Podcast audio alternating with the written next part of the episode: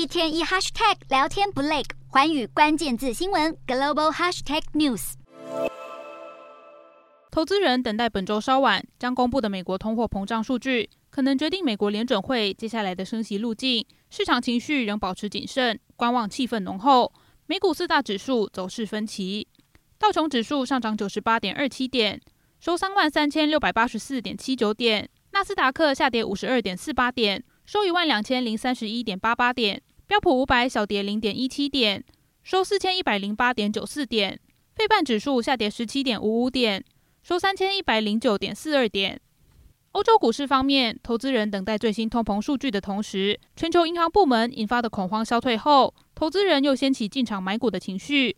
欧洲三大股市全数收红，英国股市上涨四十四点一六点，收七千七百八十五点七二点。德国股市上扬五十七点二八点，收一万五千六百五十五点一七点。法国股市上涨六十五点五三点，收七千三百九十点二八点。以上就是今天的欧美股动态。